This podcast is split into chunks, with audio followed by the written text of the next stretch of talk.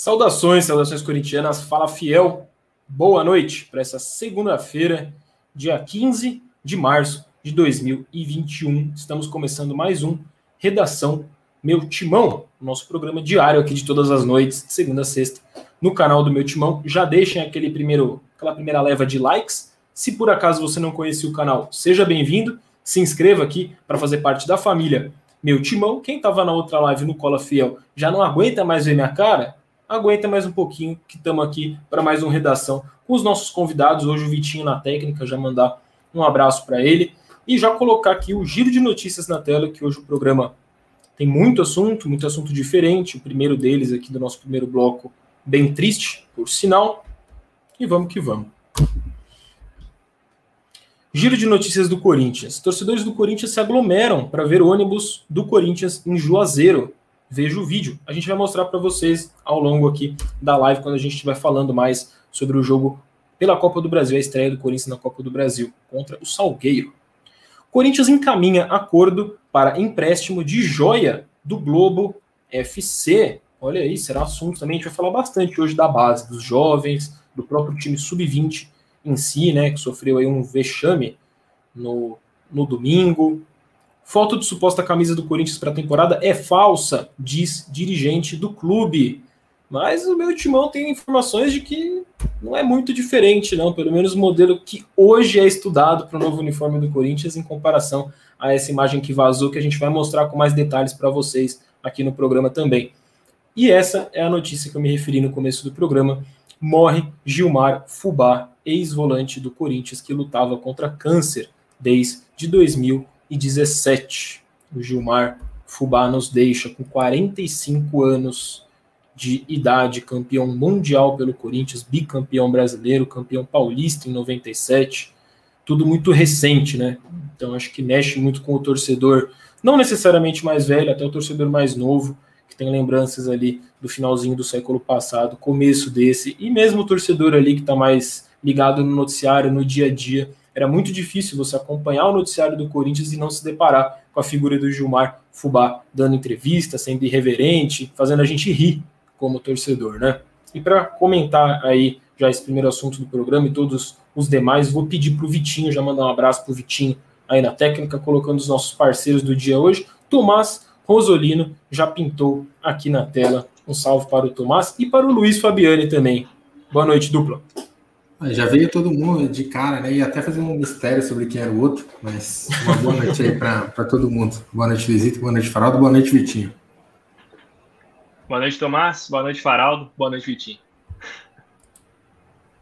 É isso, o Adrian Silva Castor aí, salve nação corintiana. Gilmar Fubá, se faltava técnica, sobrava raça. Descanse em paz, monstro. O Vitinho está colocando uma imagem na tela para ilustrar aqui a nossa conversa. Vocês estão vendo ali, Gilmar de Lima Nascimento, de 75 a 2021.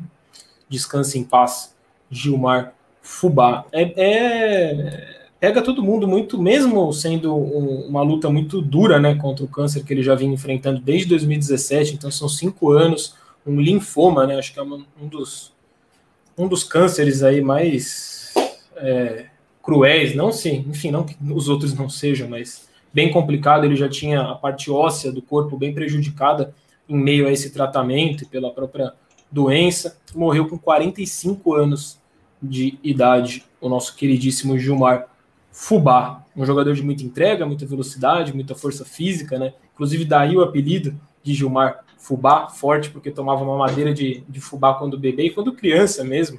Tomou até mais de 10 anos de, de idade. O Antero Greco estava lembrando hoje essa história o Tomás compartilhou nas redes, eu vi, né? Isso surge pela primeira vez numa reportagem do Diário Popular, já extinto jornal Diário Popular.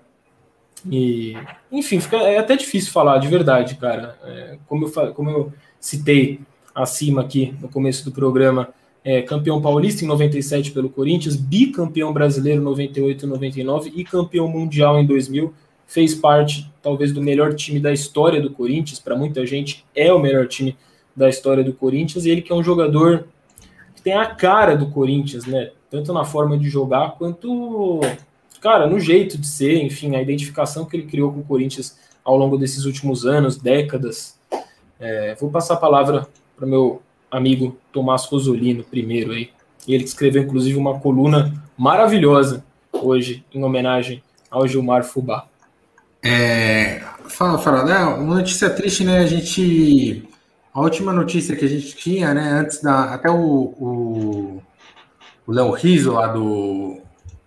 Do Fielzone. Do Fielzone, ele, ele compartilhou no domingo, né? Uma, ou seja, ontem, um, um falar, ah, força, força Fubá e tudo mais, mas a última notícia que a gente tinha, ele estava bem, né? Ele fez um tratamento duro contra o câncer. Na verdade, não era um linfoma, era um mieloma múltiplo, né? Depois de um tempo, ele conseguiu descobrir que era um mieloma e ele teve boa parte dos ossos muito enfraquecidos, né? Pelo, pelos tumores e acabou, enfim, é, ele até viveu bastante, tem uma sobrevida grande até para o estágio avançado que tinha o câncer dele, mas pô, quando começa a dar certo, né? Sempre espera que vai dar, que ele vai sobreviver até, enfim, muito mais tempo e não fosse morrer disso. É, o Fubá, para quem. Eu sou de 90, né? Então, o Fubá, quando eu era criança, era um cara muito marcante. Assim, o primeiro cara marcante assim, que eu tive foi o Ezequiel. E o Fubá era outro que ele, ele era diferente porque ele vinha do, da base, né? Era um cara que veio do terrão. É, esse veio do terrão mesmo, e é um tipo cada vez mais em falta, né? No, no, no Corinthians em geral por um lado bom, né, que é uma base que ela se diversificou, né, o Corinthians busca jogadores em outros lugares, contrata jogadores para a sua base, então já é mais raro que é, os jogadores cheguem com 12, 11, 12 anos, como o Luiz gosta de, de falar, e vá até o profissional, mas quando acontece isso é muito especial, né, você tem casos como o Jô, o Gil, o, o Gilmar, é, o Edu, o Kleber, lateral, são caras que é, foram criados desde muito cedo no Corinthians, e ele era muito corintiano, né? Era de São Mateus, é, uma figura marcante. Ele em 98 é, é, que ele deu azar de quebrar a perna ali no, na reta final, mas ele era o titular da equipe, né? O meu campo era titular ali, mais ou menos, do Corinthians. Tinha o, o Gilmar, o Rincon, aí às vezes o Vampeta ia para a lateral direita, às vezes o Vampeta jogava no meio. Tinha muito Amaral também de volante quando o Vampeta ia para a direita. Enfim, é, era, um, é, era um time muito marcante, assim, né? Para aquela geração. E ele foi titular, né? Não era um cara que era só força física, não. Tinha uma, uma grande qualidade é, chegada na frente, chegava bem.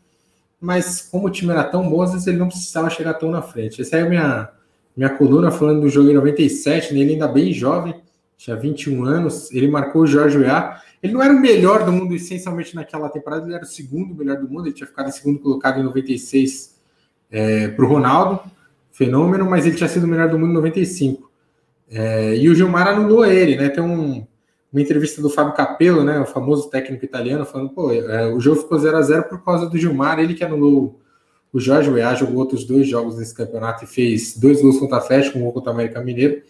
Enfim, é um jogo bem peculiar, que é um grande jogo, né? O único jogo do Corinthians com o Milan na história do futebol. E ele foi assistido por, tipo, 500 pessoas no Mineirão, assim. Um jogo meio esquecido na, numa, numa tarde, assim, de quarta-feira. É, tava aquele, aquela parada do futebol na época para disputa da Copa América. E, enfim, foi um, é um, é episódio marcante. É um cara cheio de história, cheio de vida.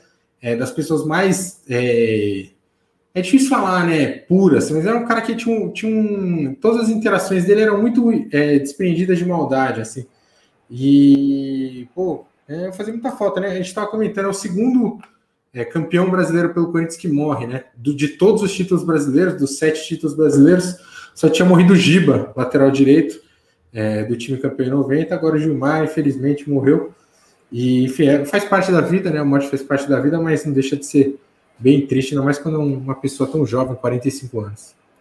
O primeiro ex-jogador dessa geração ali, bicampeã brasileira e campeão mundial, né? Que se vai. Muito triste. Ah, isso é, isso é. E era um dos mais novos, né, daquele time, né? Até por ter vindo da base. É, ele é muito mais novo do que Ivan Peta, Rincon, Edilson, até Marcelinho e tal. Então é, é, bem triste, assim, bem triste perder um, um, cara um cara novo desse jeito e que era muito corintiano, né? Ele era bem Corinthians dentro de campo. Ao que cada vez a gente vai ter menos, por um lado bom, porque diversifica, mas por um lado ruim, porque se tem menos esse, esses personagens muito identificados com o clube. É isso. O Luiz, por exemplo, já de uma safra mais nova de torcedores, não viu o Gilmar Fubá jogar, mas certamente tem referências sobre ele, até de ver mesmo vídeos, né? Não ter visto ao vivo, mas ter visto também. Queria entender um pouco qual a imagem que o Gilmar, que o Gilmar Fubá deixa para a torcida do Corinthians, ouvindo aí o Luiz, um torcedor já mais novo até também, e jornalista aqui, nosso Luiz Fabiani. É, então, o Fubá, na verdade, o que eu tenho de relato é isso que você falou, são os vídeos, as histórias que meu pai contava, assim, um cara que de fato tinha muita identificação. E ah, muitas vezes esse, essa imagem de personagem folclórico, né, de um cara engraçado, acaba apagando um pouco do tamanho do cara em campo, né? Um cara que jogou muita bola e isso de ficar muito atrelado ao folclore, as piadas, às vezes o pessoal acaba dando uma desvalorizada, também pelo apelido, mas nem por isso é o caso do Fubá. Então, meus sentimentos, assim, para a família, para todos, muito triste mesmo a, a, partida dele. E é um cara que, a, com, de acordo com os relatos, né, quem viu jogar de fato, é um cara que foi muito maior só do que a piada e do que a, a resenha, que é o mais atrelado para ele hoje. E, enfim, o cara, como o Tomás falou, com a cara do Corinthians, a tendência da gente ver cada vez menos jogadores nesse estilo. E, enfim, minha, meus sentimentos, um dia muito triste na história do Corinthians. É, e às vezes tava, o pessoal fala, não, mas ele era reserva também. Pô, o cara era reserva 99, foi o Peter Rincon, Marcelo Ricardinho jogar onde também, né? Quem ia ser titular nesse meio campo? É um cara muito, um cara muito grande aí na, na, na, história do clube. Assim, eu costumo dividir bastante né, a, o conceito do ídolo do cara do grande, excelente jogador, né? Até a pirâmide que a gente fez lá era dos melhores jogadores. O Gilmar com certeza entraria numa minha de ídolos, assim, né? São caras que sempre colocaram o Corinthians à frente deles próprios. Tem o Gilmar, o Ronaldo Giovanelli, o Neco, o Luizinho, são caras que se dedicaram integralmente a, ao Corinthians, né? Então, ele é um ídolo, para mim ele é um ídolo do Corinthians. Então, é uma figura muito marcante. Assina embaixo, Tomás. O Kleber Ribeiro da Silva, todo mundo aí no chat, né? Todo mundo tá, tá, bem emocionado, a gente percebe pelas mensagens que vocês estão mandando. O Vitinho tá botando na tela. Gilmar Fubá, um monstro do futebol, descanse em paz. Que Deus conforte os corações dos familiares que ficaram. É isso. É, tinha ninguém que não gostava dele, né? Não era um cara que criava alguma inimizade ou tal. Um cara muito legal, gente boa, corintiano, é, parceiro, super do bem, tal, jogava bem, então é um cara que todo mundo gostava. É, o, o, Mauro Passe, nosso membro aqui, tá lembrando da história do seguro do carro. É uma resenha, uma das muitas que ele conta aí, talvez essa uma das mais famosas. Ele recebe o bicho pós-campeão mundial, foi, né? Ele compra BMW. Ele, ficou, ele, jogou, ele jogou a final, né, do Mundial até. Ele Sim. Jogou, entrou, no, entrou para marcar o Edmundo lá, como ele, ele gosta de falar. aí ganha o bicho, aí com o dinheiro do bicho ele vai de chinelo lá na concessionária da BMW, compra o carro, não tinha seguro, aí ele bota a mãe para dormir dentro do carro, já que não tinha seguro, o carro ia dormir na rua. É uma história é. sensacional. E marcar o Edmundo lá na final do Mundial, que ele marcou, era tipo, sei lá, os caras marcar hoje o Firmino, um assim, atacante brasileiro de altíssimo nível, né? Um cara muito fera. Sim. E tem uma história boa dele muito também. subvalorizado por muita gente. Fala aí, Luizito. Tem uma história boa dele também que o Alex conta, né? Que muitas vezes o Fubá era encarregado de marcar o Alex. Ele falava: Ô Alex, desculpa, eu vou ter que bater em você hoje porque o treinador pediu, viu? Não é nada pessoal é o que o Tomás falou, velho. A gente pode não ser tão próximo para falar, ah, uma pessoa muito boa, mas transparecia muito isso em todas as histórias, tudo que a gente ouvia falar sobre Luiz Antônio Feleger Garzilo, aí, grande atleta de muita entrega, de uma resenha incomparável. E com é todo isso. mundo, todo mundo que você fala lá no clube, do, do porteiro, o roupeiro e tal, o pessoal, todo mundo adorava o Fubá. É isso, é isso é, é, o, é o que fica. Essas lembranças muito boas aí da gente compartilhando. No fim do programa tem mais uma homenagem ao Gilmar Fubá. Vamos então falar desse, desse Corinthians atual aí. É, Corinthians que jogou ontem, né? Uma mudança de assunto meio drástica, até confesso, meio complicado. É, Corinthians jogou ontem, jogou muito mal a essa altura. Todos já sabem, todos viram, acompanharam aqui no canal do meu time uma transmissão, certamente, mas ganhou ganhou de 1 a 0. Só que apesar da campanha invicta, são quatro jogos, quatro jogos sem perder no Paulista, tem a vice-liderança geral né, do campeonato, empatado em número de pontos com o Red Bull Bragantino, oito pontos. Tem a liderança isolada do seu grupo, que também é um grupo bem fácil, vou falar a verdade. É, apesar de tudo isso, o Corinthians tem sido nos últimos dias, especificamente hoje, né, pós-jogo, ali muita gente falando sobre em muitos programas, é um pouco quase que um motivo de piada, eu percebo, é o clima, pelo nível das atuações. Critica-se muito o nível das atuações do Corinthians. Talvez a falta de repertório que o Corinthians tem apresentado desde a reta final do brasileiro e agora nesse começo de campeonato paulista.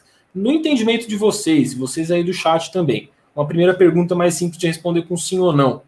São justas essas críticas hoje feitas ao Corinthians pela falta de repertório, pelas atuações aquém do esperado? São justas? Sim ou não? Essa é a primeira pergunta que eu já faço para vocês e também pessoal no chat. E aí queria que vocês desenvolvessem um pouquinho, se está mesmo devendo, se dá para cobrar mais no atual nível das circunstâncias em que as coisas estão acontecendo para o Corinthians nesse começo de temporada 21. Queria um tapa de vocês nesse sentido aí, esse sim ou não, se tão justas essas cobranças, porque de fato tá jogando muito mal. Isso é fato, não tem como, como negar. Vamos começar, acho que o Luiz é mais crítico que eu, deixei ele dar uma, uma pancada, eu dou uma, uma depois. É, cara, eu acho que é uma, uma junção de fatores, assim. Primeiro que eu acho que tinha uma expectativa muito grande da torcida em ver os garotos da base nesse Paulista. E o Mancini, apesar de estar usando alguns nomes, talvez até alguns inesperados, como o Anthony, na minha opinião, ele deixou de usar o Guilherme Biro. Eu senti que isso já foi um fator que desestimulou a torcida a se prender muito a esse jogo e ao jogo contra a Ponte Preta. É, também a não inscrição do Mandaca é algo que eu não, não acho certa. Enfim, acho que isso interferiu na avaliação da torcida. Agora, sobre desempenho, cara, realmente o Corinthians está muito abaixo e o Corinthians não consegue dominar adversários nitidamente inferiores a ele. A Ponte Preta e o São Caetano são dois times muito, muito ruins mesmo. E o Corinthians, desfalcado com os desfalques que tinha, ainda assim tinha o dever de dominar o jogo, e apesar das vitórias, não dominou nenhum deles. É, talvez a, falar que não mereceu ganhar chega a ser forte, mas são jogos que tranquilamente o Corinthians poderia não ter vencido se questão de detalhes aquela cabeçada do São Caetano no começo, se aquela bola entra, acho muito difícil que o Corinthians tivesse força para virar outro jogo. E, enfim, acho que as, as, críticas relacionadas ao desempenho são bastante justas, até porque, apesar dos desfalques, ainda era possível manter a identidade da equipe. Acho que o Mancini deixou a desejar nesse sentido. Mais importante é que está pontuando e está, ao que tudo indica, não vai ser tão sofrido como foi o Paulistão do ano passado com o Thiago Nunes, né? Eu entendo que o, Thiago, que o campeonato é para testes, que o Mancini os faça, priorize o, o desempenho do que o resultado. E, enfim, saiba usar esse período, que vai ser um período, talvez até, de certa forma, uma espécie de pré-temporada para a sequência do ano. Justo. O Gabriel é. Alberto, só antes de passar a palavra para o Tomás aí, passaram vários comentários pela tela, eu sinto que a maioria está concordando com o sim, ou seja, entende que são justas as críticas, certo? Essas críticas a, essa falta de repertório aí do Corinthians, mas o Gabriel Alberto considera injustas. E aí ele explica, né? O Luiz também ponderou sobre isso. O time está esfacelado, cheio de desfalques por lesão e pela doença que a gente evita falar o nome aqui. Muitos moleques da base acham que são injustas. Agora é o momento da torcida ter paciência. É um contraponto aí do Gabriel, que pelo que eu conheço, Tomás Cosolino, talvez seja por aí a opinião dele, mas gostaria de ouvi-lo. É, cara, eu tô, tô, concordo bastante com o Gabriel. Acho que o, eu vi bastante, eu vi bastante gente, é, é complicado porque ficar generalizando, mas eu vi é, no Twitter você viu um monte de gente falando em geral. Não vou lembrar exatamente quais ou quantos, mas tem gente falando, ah, uma semana de treino para jogar assim e tal. Que nem na real não, não foi uma semana de treino, né? É, três dos, os três que voltaram, voltaram só na quinta-feira. E voltaram de, de, da doença, né? Você falou não. É, durante a semana ele perdeu três jogadores por causa da doença também. É... Outros caras voltaram só no sábado para treinar. Ele foi tendo que equilibrar o, o, o, elenco, era difícil até de montar treino. Então, foi uma preparação muito complicada, difícil todo esfacelado o time. É... Concordo com, com tudo isso. O gramado ontem era muito ruim, muito ruim mesmo. É, concordo com o que o Mancini falou. O time de Série A hoje em dia no Brasil não joga mais num gramado desse. É, raríssimo, às vezes, jogam num gramado tão ruim, fofo, alto, que a bola prende mesmo e tira a velocidade do, do jogo. Esburacado. Só que, cara, é, tá. Só que assim, em geral, eu não achei que jogou mal só por causa disso, entendeu? Eu achei que jogou mal mesmo, assim. Então, fez um jogo muito abaixo da, da crítica. Por isso que eu acho que também vejo razão na, nas críticas ao desempenho, né? Se o Corinthians tivesse tentado pelo menos ter um volume, tivesse tentado trocar passe, né, para ser atrapalhado pelo. O Corinthians nem deu chance de ser atrapalhado pelo gramado, né? O jogo foi basicamente ligação direta, bola longa, ligação direta, bola longa, ligação direta. É, demorou muito tempo para trocar, não buscou nenhuma alternativa e jogou para ganhar um jogo do, do, jeito feio, assim, jogou feio, bem feio, o Corinthians. É, e por isso que eu entendo, pessoal. Eu não acho que é tão, foi tão trágico assim. Eu vi até, achei que o Teres aí da foto jogou bem ontem. É nada absurdo, mas jogou bem. É, o Bruno, de novo, fazendo. Por exemplo, o Biro, que o Luiz falou. Eu acho que o Biro tinha que jogar, mas o Bruno jogou na lateral esquerda. O Bruno jogou bem, cara. O cara tava fazendo gol, tava seguro, não acontecia nada lá, da, lá dele. Você vai tirar ele para botar um, estrear um moleque num gramado daquele, com o time que vai pressionar, vai jogar bola em cima. É, enfim, eu não, também acho que eu não teria colocado o Biro ontem, não. Talvez no ataque, mas aí não faria muito sentido no meia, né? Que é o, outra posição que ele faz. Enfim, é, acho que ele tá conseguindo, por exemplo, o Varanda teve quatro jogos seguidos como titular, né? É algo bem raro para o moleque saindo da base, né? Estreou fazer quatro jogos seguidos como titular. E é difícil, cara. Como engenheiro, muito difícil, porque a gente tem um jogo agora que se perder, acaba um terço da temporada, acaba, que é a Copa do Brasil. Então, acho que ele precisa, ele precisa ganhar mesmo. É, o resultado é mais importante que o desempenho nesse exato momento e é que ele sabe disso. É, vale a pena cobrar, vale lembrar que não está baixo, mas não acho que é tão determinante assim. É, até no começo do ano passado, que, como o Luiz falou, foi um começo ruim do Thiago Nunes, todo, a gente falava, falava, pô, um, ele está tentando, ele mudou, o time, fez bons jogos, tinha jogado bem contra o Guarani, tinha encarado de frente o São Paulo no Morumbi, que foi um jogo que podia ter ido para qualquer lado. Então, o Thiago ele, ele mereceu crédito, né? Eu achei, para aquele começo de trabalho dele, apesar de não ter os resultados. Depois, em que ele era dominado por toda e qualquer equipe que ele enfrentava, aí sim é, ficou indefensável a, a permanência dele. Eu, eu, não vejo isso no, no Mancini, não, não Justo. O, também acho que são situações bem distintas. O Dienesson, Dienesson Iron nossa, muito injusto mesmo. Onde já se viu cobrar o time por não jogar bem contra o poderoso São Caetano. É, eu acho que é, uma, é o. É, tem, tem, tem, que tentar achar um meio termo, vai, com esse é, momento do Corinthians. De fato, não vem jogando bem. O Leandro Dias também tinha deixado um comentário aí, lembrando que desde a reta final do brasileiro já estava em decadência o futebol do Corinthians e ali ainda não tinha esse surto, né? Da doença que a gente evita falar o nome e que está cometendo o Corinthians nessa reta inicial de Paulista. É verdade. Mas eu acho que são momentos diferentes. É muito. A gente, pô, a gente tá fazendo essas lives aqui com vocês todo santo dia. Então a gente vai analisando e falando de Corinthians todo dia. Eu acho que é diferente de quem pega do nada para analisar o Corinthians ali, uma vez por semana, falar do Corinthians. Ah, tá, tá muito mal, continua mal. A gente percebe, cara, como em uma semana para outra, por mais que o futebol do Corinthians ali, na hora do final de semana do jogo, você vê que tá aquela mesma draga, você percebe que os motivos por trás da draga são outros são coisas particulares de cada fase do time. Eu acho que aquela fase reta final de brasileiro tinha suas peculiaridades, essa agora do começo do Paulista tem outras. E a gente ainda não conseguiu um status ali de temperatura e pressão ideais, normais, para analisar né, realmente esse Corinthians. O, mais próximo disso que a gente vai ter vai ser na quarta-feira contra o Salgueiro, e mesmo assim ainda é longe do ideal, porque se o mais próximo é, é você ter isso numa estreia numa competição mata-mata, é porque não é ideal, né? O Ângelo Pascoal, Mancini deveria colocar todos os meninos.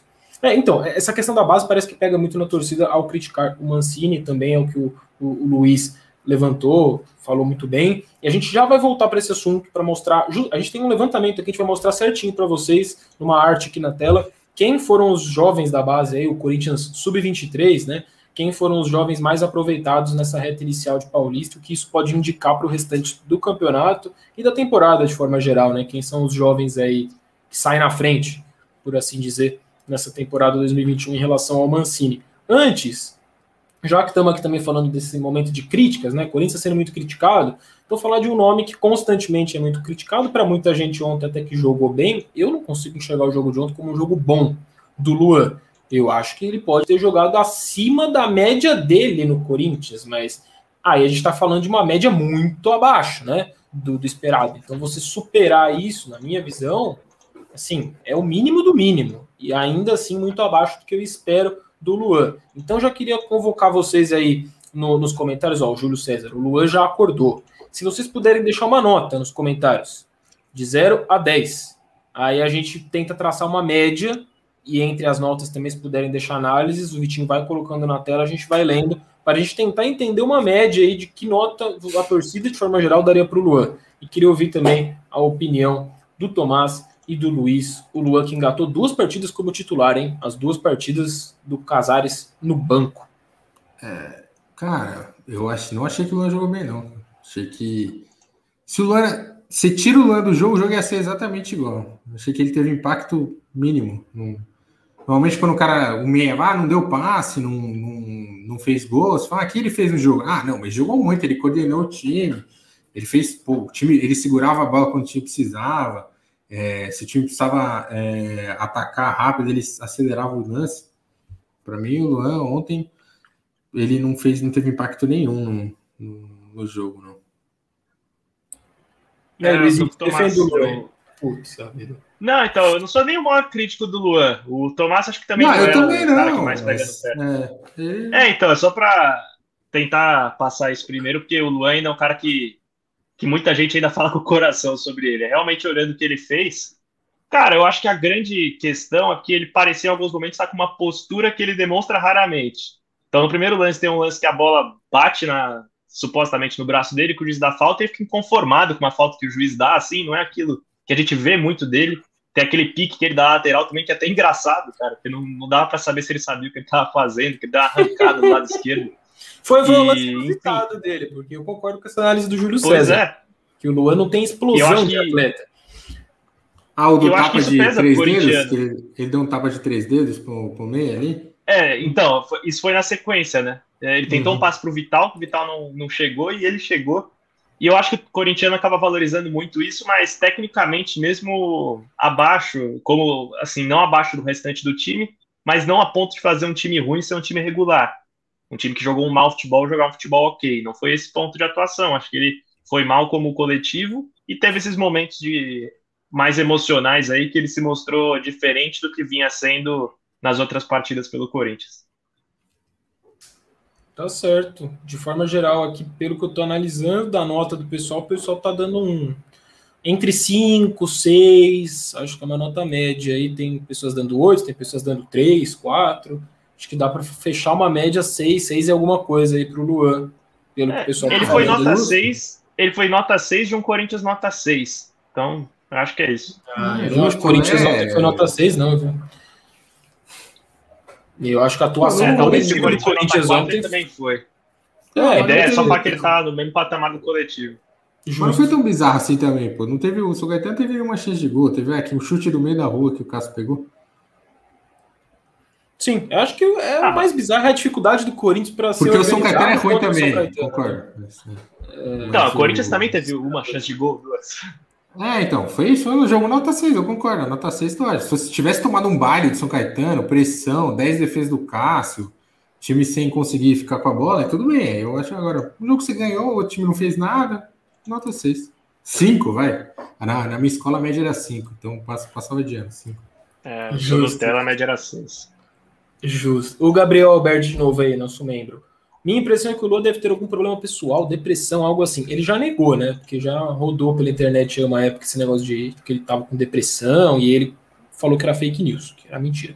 Ele tá sempre com uma cara de triste, mesmo jogando no time de coração, ganhando uma fortuna, tem algo errado. De fato, eu acho que tem algo errado. Não sei, não sou médico para dizer se tem algo a ponto de ser uma doença, como é uma depressão, mas alguma coisa mesmo não parece estar normal aí nesse sentido extra-campo do Luan, né? Parece que falta um pouquinho de foco quando ele está no campo, quando está treinando, talvez, enfim.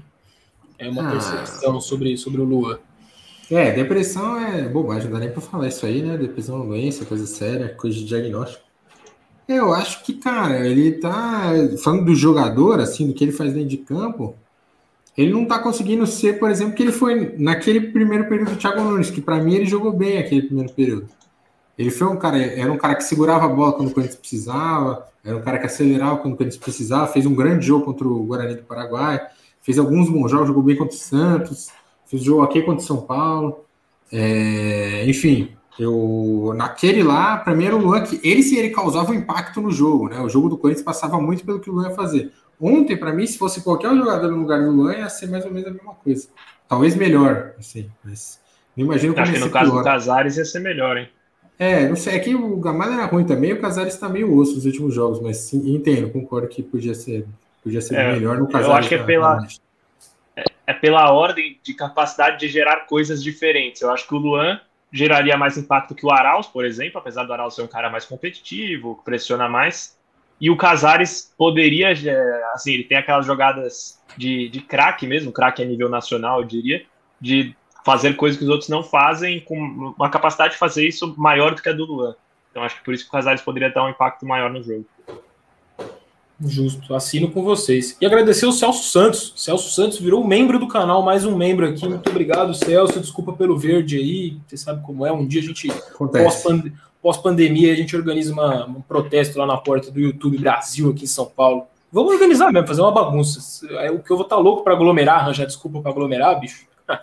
A gente faz uma bagunça. Inclusive, a gente vai mostrar já já, quando a gente for falar do jogo da Copa do Brasil, como foi a recepção do ônibus do, do Corinthians lá em Juazeiro do Norte, no Ceará. Aconteceu agora há pouco, temos ah. imagens, a gente já mostra para vocês. O Gabriel tá aí falando, eu não entendi, Gabriel, é só é, é, que não tem. Depressão não tem como achar, né, cara? É doença, ou tal não tá, né? É um, acho que a gente pode falar mais do desempenho dele dentro de campo, mas entendi sim, Cris. É isso aí. Uh, e agora o Vitinho já mudou o logo ali, Food Fanático, vocês estão vendo, apareceu aquele momento, aquela nossa promoção do dia aqui no Redação meu timão, certo? Boné New Era Corinthians preto. Esse é dos que eu gosto. Na moral, eu, eu gosto de coisa assim, o mais simples possível, sabe? Sem, sem muitos detalhes. O logão ali do Corinthians preto, quer dizer, o logão do Corinthians e o boné todo preto, ainda com desconto de 25 reais. O logo não, né? Fala, o escudo, de Deus, o escudo, é. perdão, perdão, perdão. O escudo do Corinthians ali é bonito mesmo, cara, bonito mesmo dos sucintos, por assim dizer. 25 reais de desconto, sairia por 80 pila, e aí a Food Fanatics, nossa parceira, está fazendo por 55, 54,90 na verdade. E o link tá aqui na descrição do vídeo. Se você não quiser digitar, é só ir lá na descrição, você clica no link, pá, já aparece nessa mesma página que vocês estão vendo na tela da Food Fanatics, ganhando esse desconto de 25 reais. É só clicar no link ou digitar esse link que está na tela aí. Você digita no seu navegador timão.me barra boné new era. Muito bonito, muito bonito por sinal. Também não. não... Usa boné, Tomás? É... Ah, já usei muito na minha vida. Com o cabelo desse tamanho não dá pra usar boné, né? Ah, cara. Ficar estiloso aí. Ia ficar estiloso, concordo com o Luiz. Ah, não, já, pô, quem não usou boné na, na? Quando era moleque, usava. Eu estou falando com o seu cabelo, entendeu? Você tem que. Ah, não, testar, não dá, tá bizarro. Né? É, o cabelo aqui, o cabelo aqui. Não dá pra fazer uma diferente. Tá. A gente quando, eu raspo, quando eu raspo o cabelo assim e põe pra baixo, eu ponho o boné. Normalmente põe o boné pra trás, pra pessoa ficar louca lá. Você tem o quê? 15 anos? Mas, o Luizito também, o Luizito também queria ver de boné, fica engraçado. Então é isso. É isso. Muito obrigado, Engraçado. Se o Tomás fica bonito, eu fico engraçado. Ah, cara. Caramba, pá. segue, vai, segue, segue. Sinto muito, cara. Vai ficar bonito também, sei lá. Tomás pode ficar engraçado. Obrigado, Farol. Tamo junto, tamo junto. Então tá aí a nossa promoção do dia da Food Fanatics. Muito obrigado a Food Fanatics, certo? Descontaço aí. É, aproveitando a temática aí, né? Só para ter uma desculpa para a gente falar desse tema, o, falar da nova camisa do Corinthians. Nova camisa do Corinthians, que ninguém sabe até que ponto é nova mesmo. O Corinthians nega, né? O José Colagrossi, ali, superintendente do Corinthians, em resposta a torcedores nas redes sociais, disse o seguinte: Amigo, a Nike não enviou para o clube a coleção 2021, mas informou que a camisa da foto não é legítima. Aguardo, como todos vocês, a nova coleção. A Nike também sempre diz aquela história que as, a, o, o, produto vai sendo modificado ao longo do processo, então a imagem que vaza nunca, no fundo, corresponde com exatidão a que está no momento sendo cotada como a camisa, né, como o modelo da camisa a ser lançada. Enfim, mas as informações que o meu timão tem, né, o nosso queridíssimo Vitor Gomes, é sempre atento nos bastidores, é de que, pelo menos em algum momento do processo, a camisa do Corinthians, que tem circulado, eu vou colocar agora na tela para vocês, é, lembra. É algo próximo desse modelo que a gente vai colocar na tela. É um modelo o quê? Tudo rachado?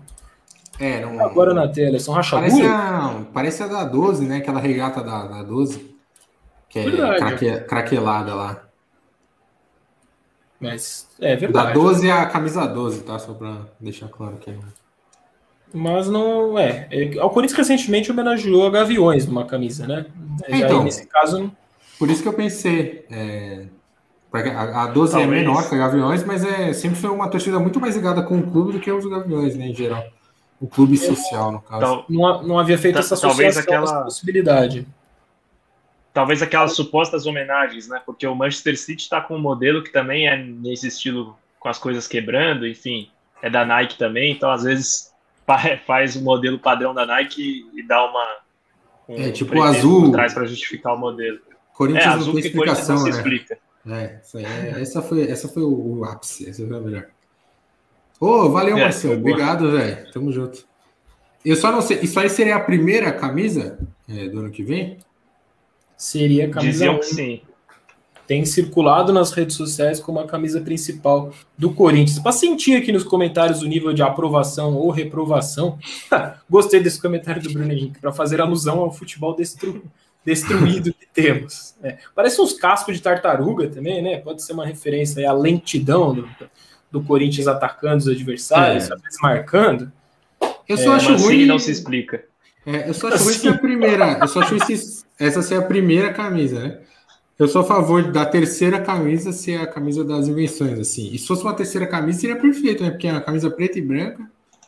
Com então, algo diferente. E, é, diferente. Pra mim, né? Eu, eu, sou, eu sou velho, reaça da bola. Como, Aí eu concordo.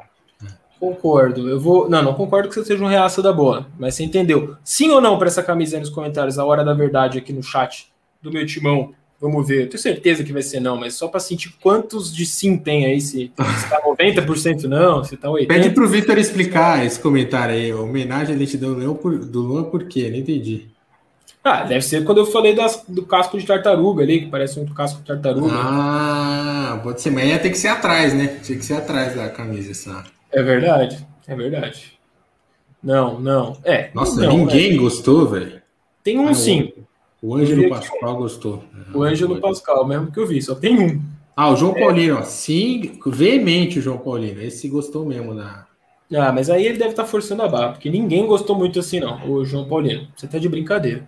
Capaz que tenha uma repercussão mais positiva quando aparecer um cantor americano usando. O um Drake, né? Se der pro Drake. É. Não, mas eu concordo com o Tomás, que se for isso daí mesmo, que seja pelo menos modelo 3. Porque para ser a principal, é... isso daí é meio complicado, gente. Cara, a camisa do Corinthians é, camisa do Corinthians é tão bonita, cara. Branco, as dois. Atual, nossa, atual. Jogaram ontem lá contra o São Caetano. É linda, linda, linda. Dá até dó o Corinthians jogar essa bola que tá jogando com ela. Enfim, bom. É então, isso. Demência. Imagina com os patrocínios. É, isso é um negócio que eu gostaria de, de ver, realmente, cara. Nossa senhora. Bom, vamos falar de coisa boa aí, então, um pouquinho mais especificamente sobre o Bruno Mendes, que foi disparado o craque do jogo. A gente falou por cima aqui naquela análise de abertura do programa. Eu queria ouvir de vocês como vocês analisam a trajetória do Bruno Mendes no Corinthians, né? Um cara que demorou para ganhar espaço, como o próprio Mancini, ele chegou a perder espaço para o Marlon. Então não é uma exclusividade de outros técnicos. O Mancini também aprontou, entre aspas, com o Mendes, mas tem outro lado da moeda. O Mendes é um jogador ainda muito jovem, quando chega o Corinthians, a comissão técnica, de forma geral, ali tem uma percepção que ele ainda está cru para jogar no Corinthians, para jogar no, no, futebol brasileiro. Mas agora ele me parece muito pronto, não à toa, o pessoal está até levantando a bola que seria injusto ele sair do time depois de engatar essas quatro partidas aí da temporada 2021 como titular em diferentes posições. É, o que esperar daqui para frente também do Bruno Mendes? Como vocês analisam a trajetória e o que esperar daqui para frente? Se já luta mesmo por titularidade e sim ou não aí nos comentários, Bruno Mendes titular da zaga do Corinthians hoje? Sim ou não?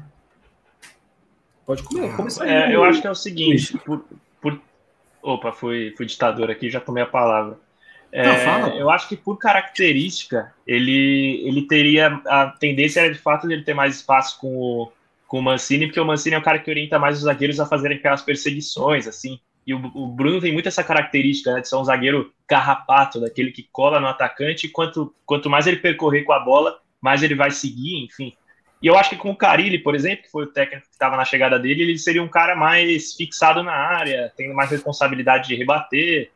E, enfim, talvez ele não se destacasse tanto nisso. E também por ter chegado com 18 anos, o 18 ou 19, enfim, me corrijam. Ele... Estou com 19 quase 20 já. Chegou com 19 alto já, perto de fazer 20. É, eu acho que foi uma redução de riscos do Carilli, talvez, de não queimar o jogador.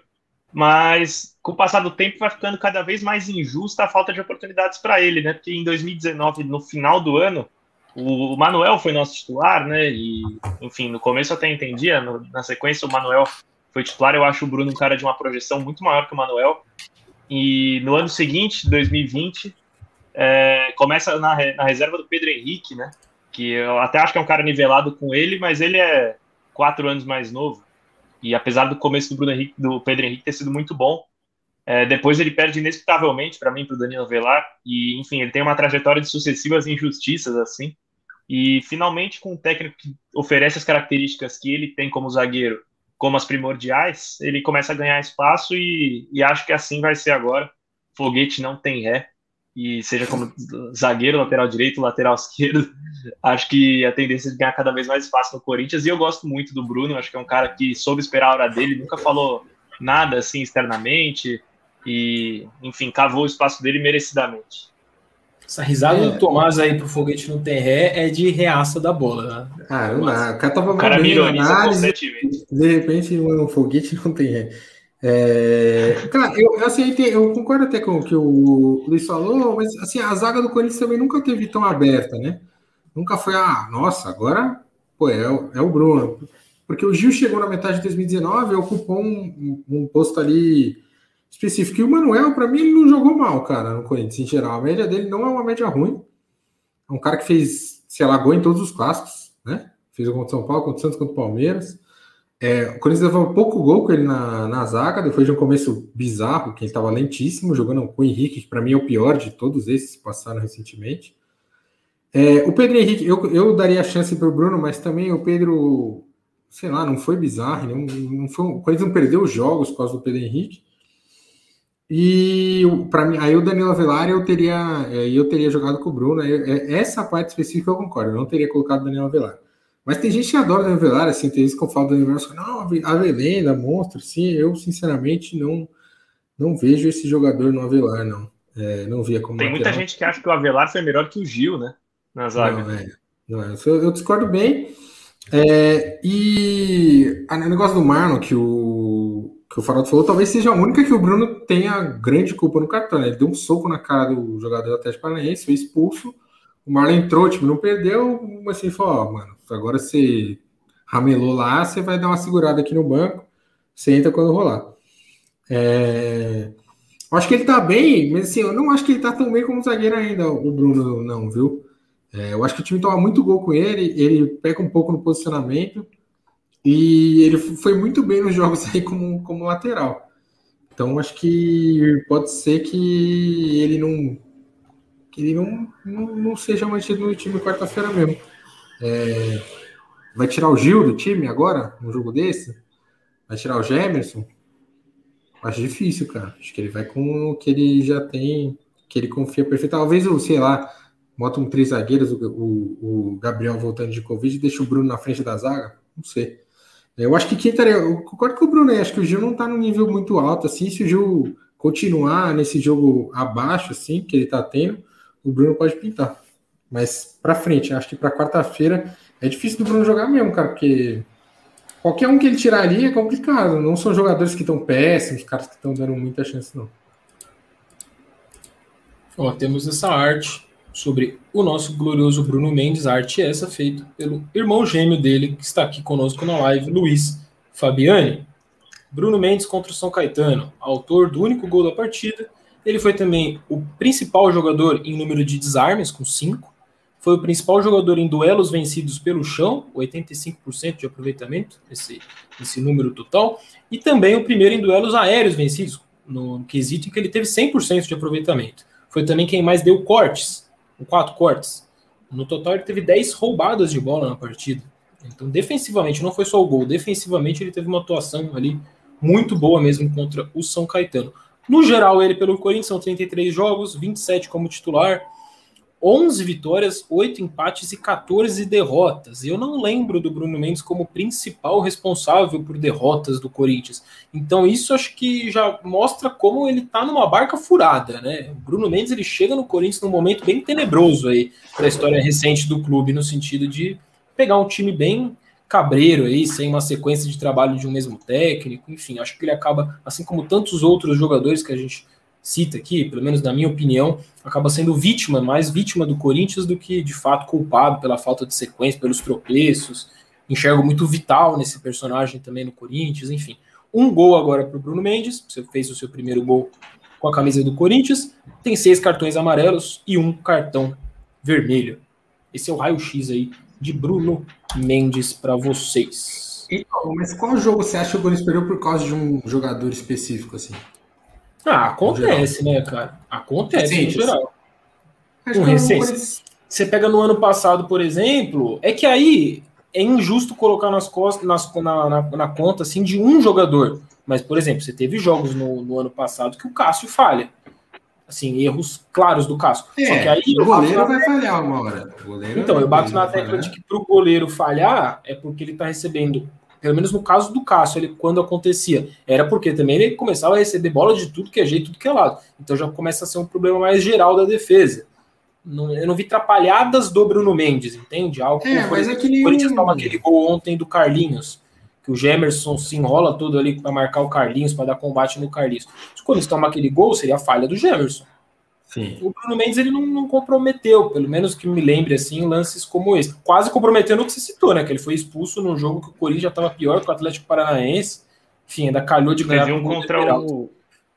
Teve um contra o Ceará ou contra o Atlético Paranaense, que eu tô, tô, tentando lembrar agora, acho que o Tomás vai lembrar, que foi uma enfiada que ele meio que se desequilibrou e o atacante adversário saiu na cara do gol.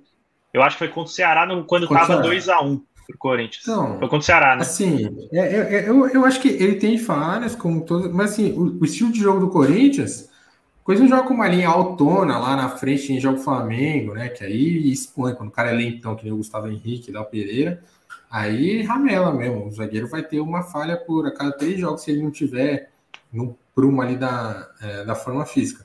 Quando joga bem protegido, assim, um time que joga com uma linha mais baixa, é, às vezes uma linha média, é, então é difícil do cara você botar na conta de um zagueiro algum outro jogo. Então acho que ele não falhou e, e poucos falharam. Você pode falar, ah, perdeu por causa desse cara. Tem um outro gol que saiu, o pessoal lembrou do Pedrinho sendo expulso contra o Guarani, óbvio, né? Essas coisas acontecem. Mas eu acho que também ele não esteve em tantas situações em que ele seria o culpado pelas. Eu acho que é mais o desempenho mesmo dele. Não, não é um cara assim que me dá tanta segurança no, no um contra um, tal, ali no meio das zagas, às vezes ele sofre um pouquinho para marcar centroavante mais forte.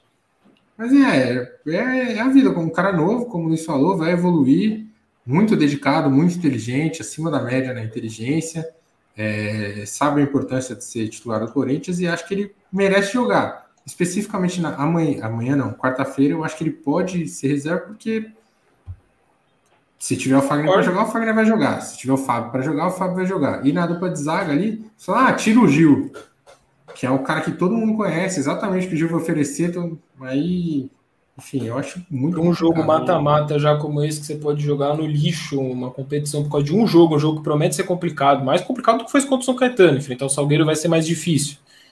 Acho também complicado mexer na dupla de zaga. Mas eu é. entendo essas opiniões da galera aí, críticas ao Gemerson e ao Gil o Celso Santos, nosso membro aí, por exemplo, o Gemerson voltou muito mal depois da lesão. A gente estava mostrando comentários das pessoas criticando o Gil. Então as percepções são, são da, das mais diversas. Aí, o Adriano Andrade já projetando que o Bruno Mendes vai jogar mais que o Gamarra. Rapaz, é, o, o, Tomás, eu acho que. Na internet é isso aí, né? O cara fala isso aí. Ah, Olha o reato da bola aí. o, Leandro, o Leandro Viana, Bruno Mendes é novo, gringo, pegou um time destruído, merece ter chance sim. Se não vai renovar com o Gemerson, já vai de Bruno Mendes. Eu acho que quando o Gemerson sair do Corinthians, se isso se confirmar, se ele for para o Atlético Mineiro ali no meio do ano e tudo mais, talvez o Bruno esteja no momento perfeito para assumir de vez a titularidade.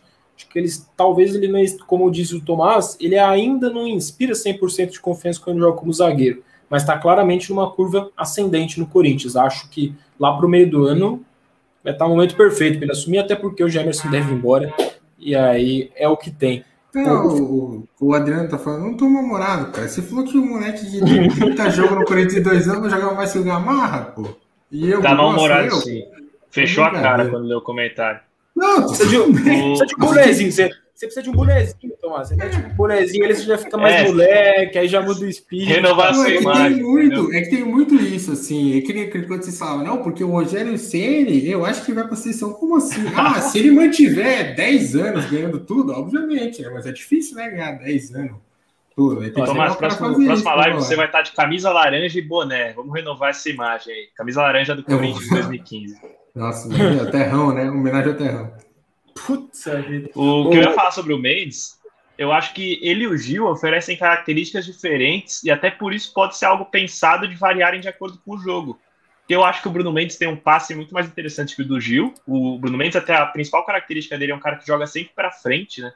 Com o Carilli, ele, na verdade, até comprometeu algumas vezes, porque muitas vezes ele tentava dar um passe que é até arriscado demais. Eu acho que em jogos o Corinthians for enfrentar adversários mais postados na defesa, ele pode ser mais interessante que o Gil. Mas aí você vai pegar um Flamengo, é, um Palmeiras, times que vão exigir que você jogue com um bloco baixo, aí o Gil e Gemerson seria a melhor dupla, na minha opinião. Ou talvez até três zagueiros, enfim. Mas não abriria mão é, do Gil, não. Tem o lado, tem a questão do lado aí da Zion também, né? Não sei se o Bruno, para sair ali jogando. O Gemerson joga nesse ele... É, então, precisaria adaptar. Eu acho que o Gil, obviamente, passa, é, tem um passo pior que o do Bruno, isso é claro. Mas o, o lado influencia também. Acho que todo mundo que jogar ali do lado esquerdo vai ter uma dificuldade um, um pouquinho maior, porque só tem décimo né, no, no, time. É isso. O Bruno Mendes, inclusive, décimo, não, jogando né? improvisado como lateral, como lateral esquerdo. É. É. Então, mas a saída aí não existe com o Bruno na lateral esquerda. O Corinthians nem tentou. Nem tentou. O Corinthians era assim, é. jogada, ele brigar no alto, mas ele deu dois bons cruzamentos de esquerda, que foram bem surpreendentes, aliás. Verdade. O Felipe Terron estava falando aqui nos comentários que para ele os experientes titulares deveriam ser Gabriel, Vital e Bruno Mendes. O resto tá molecada. Só que o Vital e o Bruno Mendes, dois terços do, dos titulares. O cara quer tirar o Fagner do time? Ah, certamente ele esqueceu do, do, do Fagner. Eu tô até descontando isso. Mas ele citou como os três experientes para jogar: o Gabriel, o Vital e o Bruno Mendes. Desses três, dois não são experientes. É, eles têm 20 anos de idade. O Vital tem 23 anos, o Bruno Mendes tem 21. E é por isso que eles estão nessa lista que a gente montou da utilização dos jovens do Corinthians em 2021. Já tivemos quatro jogos na reta inicial de Campeonato Paulista do Corinthians. O quinto vai ser já um jogo mata-mata contra o Salgueiro na quarta-feira pela Copa do Brasil. E o saldo que a gente tem dessa utilização aí dos jovens é o que está na tela. O, só quatro fizeram as quatro partidas, né? Foram titulares, inclusive, nas quatro partidas pelo Mancini. Estamos falando do Bruno Mendes, que jogou em tudo que é posição. Estamos falando do Matheus Vital e do Rodrigo Varanda. São os quatro jogadores jovens do Corinthians, jovens aqui no Sub-23, que completaram os quatro jogos. A minutagem está ao lado. Bruno Mendes não foi substituído, então 360 minutos. Foi o único aí da lista que jogou todos. Não à toa foi o nosso protagonista aqui do programa, do jogo de ontem. Acho que as coisas se auto-explicam. O Vital com 335 minutos também, o Varanda 271 são disparados os três jovens que mais jogaram aí nessa reta inicial de temporada 2021 do Corinthians. Aí a lista segue: o Lucas Piton, o Donelli, o Rony, são jogadores que estão empatados com dois jogos e jogaram integralmente os dois jogos, então 180 minutos. Aí já começa a ficar aquela minutagem mais baixa, né? O João Vitor, com 104 minutos divididos em duas partidas. Aí azedou. Da, da outra coluna ali que vocês estão vendo para a direita, é todo mundo que jogou muito pouco. O Gabriel Pereira, apesar de ter sido três jogos, 48 minutos só. O Anthony, 34 minutos em dois jogos. E o resto da lista, uma Pois são, só que acho que o Anthony foram três jogos, não? Acho que foram dois, mas acho teve o jogo, contra o, o jogo contra a Ponte PT jogou 45 minutos. Palmeiras, acho, no primeiro tempo. É, Palmeiras, Ponte e, e ontem é. ele entrou. São, é verdade, são três jogos, então, com 30, divididos aí nesses 34 minutos.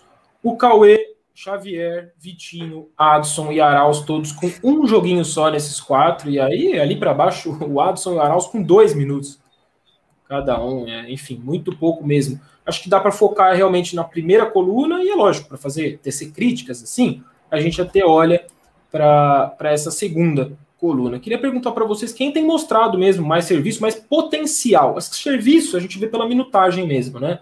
Mas quem aí dessa lista de jovens do Corinthians nesse início de 2021 mostra potencial para de fato ser útil em 2021 nas mãos do Mancini, na opinião de vocês, meus queridos? Nos comentários também, hein? Vão deixando os nomes aí que a gente vai jogando aqui para a tela. Puxando aqui, acho que óbvio, os três aí de cima são os três que têm grande potencial. É... O Varanda não jogou muito bem ontem, mas, enfim, já chamou responsabilidade no e tal. É... Teve outros bons jogos. Para mim, Xavier, obviamente, é um cara com muito potencial, só tem 17 minutos porque pegou Covid e porque ah, disputei com o Gabriel, que fica fora pouco. De repente, o Gabriel sempre ficou suspenso, né? Foi só aparecer o Xavier, ele, ele nunca mais tomou amarelo. É... E, assim, o certo de todos os outros aí, o certo para mim é o João. Já jogou uma série inteira de brasileiro, é, tá jogando de lateral direito, um cara alto, rápido. Acho que ele é o, o certo. O resto aí ainda é. o Arauz, não sei nem se ele encaixa como jovem, mas enfim. O Arauz é um. Ah, a gente botou o Vital e o Mendes no bolo aí pela questão da idade mesmo, mas de fato o Arauz já entraria numa lista um pouquinho é. diferenciada junto com o Vital, por exemplo. Mas, é, o resto é moleque, né? O resto todo mundo quer, quer ver. Tem alguns que apresentam um bom potencial, mas é muito jovem. Se for pegar só os que. Ó, esse aí, esse ano, vão dar algum fruto. Os três primeiros ali já até deram, né? E para mim o João e o Xavier é meio. tá meio na cara.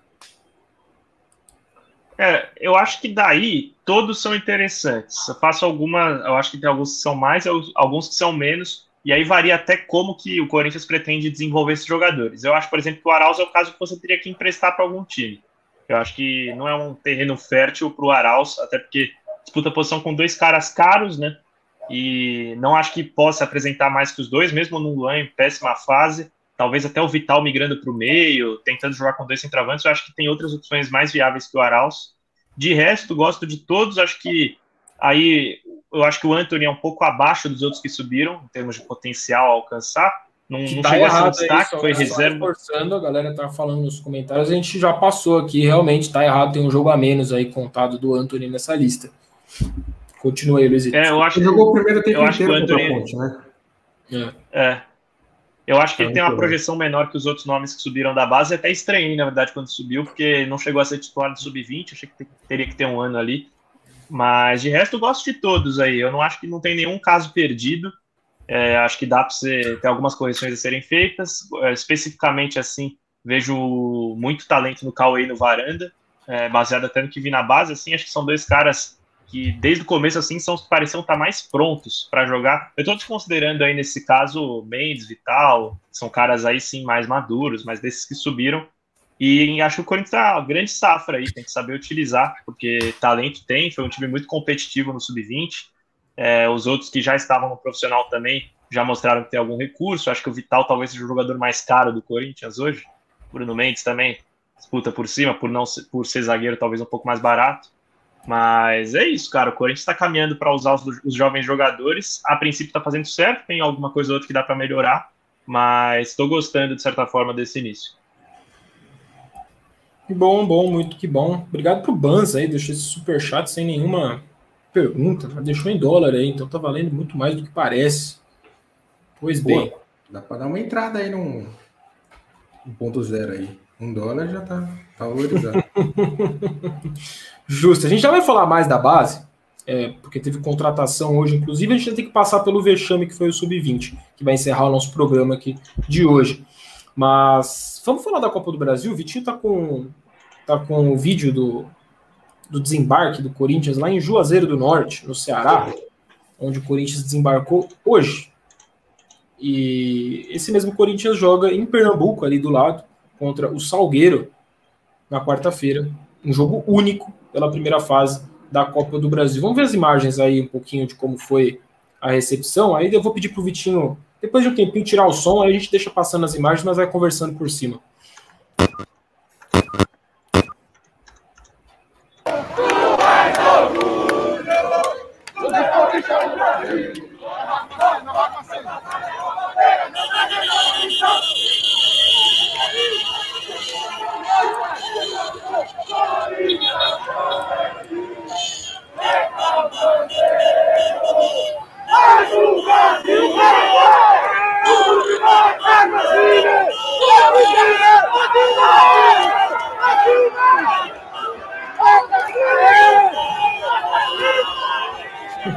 Oh, o Mancini ali em cima, parece até que. E o Fábio, né? Do lado dele, o preparador.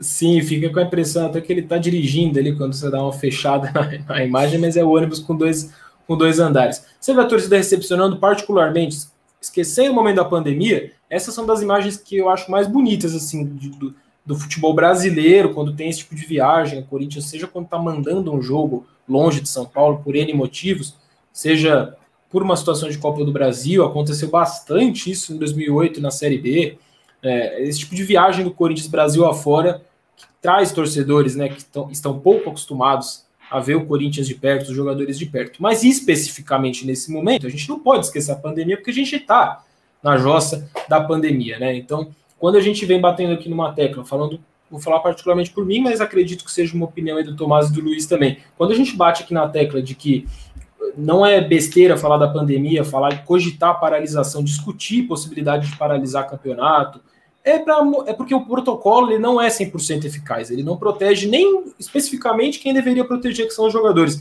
E o protocolo está cagando e andando para esses torcedores que estão ali aglomerados, entendeu? O protocolo finge que não existe isso. no futebol, que não teve comemoração aqui em São Paulo pelos títulos aí do, do, do nosso arquirrival nos últimos dias, que não tem aglomeração. O futebol não causa aglomeração, né? Enfim, é, infelizmente são essas as imagens. Hoje a gente vê essas imagens, é legal, é bonito, mas com essa ponderação de que não deveria estar acontecendo aglomeração nesse momento. O estado do Ceará, assim como quase todos os estados do Brasil, está vivendo nesse momento, nessa semana, o pior momento da pandemia, em termos de número de mortes e de número de casos, né? É, assim, tem um, uma coisa boa que tá todo mundo de máscara, né? Que é um negócio bem raro aí, você vê dos vídeos de torcida. Raras vezes tá todo mundo de máscara aí, tá todo mundo de máscara tal. Aparentemente tentando levar um pouquinho a sério, mas não dá, né? Não pode aglomerar assim, não num... Só que é, é, é, complicado, porque como é que a gente vai virar para o torcedor que não vê o Corinthians faz sei lá quantos anos, que sabe que vai demorar não sei quantos anos para ver, é, não, tá... a oportunidade de ver o time. É muito difícil. o cara saiu de casa para ver esse time, né? Imagina o quanta saudade ele tá de ver o Corinthians, né? Para fazer isso. É... Eu acho que, assim, o amor, é, o amor é, do torcedor é muito bonito, assim. Eu acho demais o pessoal cantando hino com sotaque local, é muito diferente, né? Assim, para quem frequenta estádio, assim, você vê uma torcida é, nacional. É o Corinthians, obviamente, é a maior torcida do Sudeste de São Paulo, mas ele tem a sua torcida nacional também, tem que valorizá-los. Um abraço aí para o Alisson, falou que é de Juazeiro, um grande abraço aí para você. É, tem que, eu condeno. Rodrigues Luiz, eu acho que também é. Corinthians Rodrigues Luiz, Corinthians Juazeiro do Norte Ceará. É, terra de Padre Cícero, é uma das grandes figuras da história do, do Brasil. É, eu acho que assim é, é condenável a aglomeração, mas a boa notícia está todo mundo de máscara aí. E a alegria, né? Enfim, é um negócio bem Assim, é, é, a essência do futebol, né? O cara sair de casa só para ver, né? O cara viu o Mancini, ah, é Mancini, o cara ficou felizão só de ver o Mancini. As coisas que são, só dá para ficar com, com o futebol mesmo. É, para quem não sabe, o Juazeiro do Norte é, é muito mais perto do Salgueiro do que o Recife, né? Por isso que o Corinthians desceu lá para descer de carro de, depois, apesar de um ser no Ceará e outro ser em Pernambuco. É isso. O Banz é. agora deixou outro superchat em dólares. Já te passo a palavra, Luizito. É, o Corinthians deve, deveria pedir para o Carilli recomendar alguns atletas do clube lá para o time dele na Arábia Saudita. Assim entraria uma grana nova com alguma venda desde já. É, Banz. Stonks. Isso daí. É, Stonks. Isso não, não vai acontecer, não. Mas entendi sua, sua ideia aí. Seria bom para o Corinthians. É, fala aí, Luizito. Ou você não quer comentar é, sobre eu, ia, eu já passo pro, pro jogo. Eu ia, ia endossar o que vocês estavam falando, na verdade, que a gente tem que condenar porque aglomeração em pandemia não pode, mas ao mesmo tempo é a sensação legal de ver um pessoal que, que não vê o Corinthians é, frequentemente, tendo esse mínimo contato aí, óbvio que a gente não pode apoiar esse tipo de aglomeração nem nada, mas enfim, fico feliz por eles que que conseguiram realizar esse sonho, entre muitas aspas, dada a fase do Corinthians. Assim, é, só uma. Assim, você acha que seria muito absurdo alguém tá no ônibus parar, falar, gente, pedir calma, falar, gente, ó, muito obrigado por vocês estarem aqui, mas por favor, vamos todo mundo para casa, a gente adorou. Mas vamos cair, se cuidar, todo mundo para casa. Eu acho que talvez, assim, não sei se estou pedindo demais, mas o agente, né, algum jogador, ou, ou o próprio Mancini, ou algum diretor que esteja lá, chegar e falar: gente, não é estar num momento ruim, é, como país, vivemos uma crise sanitária. Adorei que vocês estão aqui, pô, demais. Se eu pudesse, dava um abraço em cada um de vocês. Mas passada a mensagem, vamos cada um para sua casa e tal. Muito obrigado, mas é, vamos dar uma, vamos Não, dar uma é seguradinha. É uma boa. É que a aglomeração já estaria feita, né? Você estaria dispersando eles num momento que eles já vão dispersar ali depois que sai o ônibus. É, pode ser, mas seria só para passar mensagem, né? Passar mensagem. Aí é bom. É um posicionamento, enfim. Mas aí quem que vai passar essa mensagem? O Jô, o Otero? aí é complicado, né? Aí, enfim. Ah, da hora, muita mensagem aqui do Nordeste, né? É, o pessoal, o cara de Itabaiana no Sergipe. É, foi mal até, no, fico tentando não tratar o Nordeste como uma coisa só, né? São vários, são nove estados diferentes, mas às vezes a gente se pega colocando a região no geral. Itabaiana, aliás, foi ah, o primeiro gol do Marcelinho na volta dele para o Corinthians, gol de falta em 98. Uma volta muito bem batida numa Copa do Brasil. Um salve para Itafiel, de Itabaiana, no Sergipe. Itafiel que podia ser de umas 150 cidades diferentes, né, no, no Brasil. Aqui tem cidade que começa com Ita, é incomparável. É verdade. Pedra é verdade. em Tupi-Guarani, curiosidade. É, exatamente, pedra em Tupi-Guarani. Itapeceri, que é pedra lisa, por exemplo. Meu Timão é cultura, velho. Redação Meu Timão é cultura, que delícia de programa. É, falando mais especificamente do jogo do Corinthians, sabemos que tem esse apoio aí, não estará no estádio, é óbvio, pelos motivos todos que a gente está citando aqui, sem público no estádio. As informações que a gente tem para passar hoje para vocês na segunda-feira, dia 15 de março, já projetando esse jogo contra o Salgueiro, voltaram a treinar no Corinthians, portanto, estão liberados ali da quarentena, já estão treinando normalmente, à disposição do Mancini, então, o Lucas Piton, o Raul Gustavo Kaique França, Xavier e Guilherme Castellani voltaram a treinar hoje. Portanto, só Rony e André Luiz. André Luiz nem faz parte, na verdade, do elenco do Corinthians. Rony e André Luiz são os únicos jogadores do Corinthians que ainda estão em quarentena. Portanto, ainda estão com o vírus ativo no organismo. Uh, queria perguntar para o Luiz, para o Tomás, sentir o clima de vocês no chat, sobre essa estreia na Copa do Brasil. O que esperar desse Corinthians, que apesar de aparentemente viver os últimos dias do surto, Malemar também tem uma espinha dorsal, né, para a temporada até aqui. Então, fica muito difícil depois de um jogo contra o São Caetano eu olhar para esse jogo contra o, o Salgueiro agora de uma forma confiante, otimista. O que projetar, meus queridos? Ah, o Corinthians tem que passar de fase, né? Acho que nem tanto desempenho, assim, o Corinthians tem que passar. Obviamente, se jogar bem, a maior chance de se, ganhar, de de se, de se classificar. Mas imagina um jogo complicado, é, um time empolgado, um gramado que não vai estar tá melhores. Já, eu vi umas fotos aí do gramado lá em Salgueiro, não está dos melhores. É, acho que o importante é passar. É, classificando vai ser uma boa, né?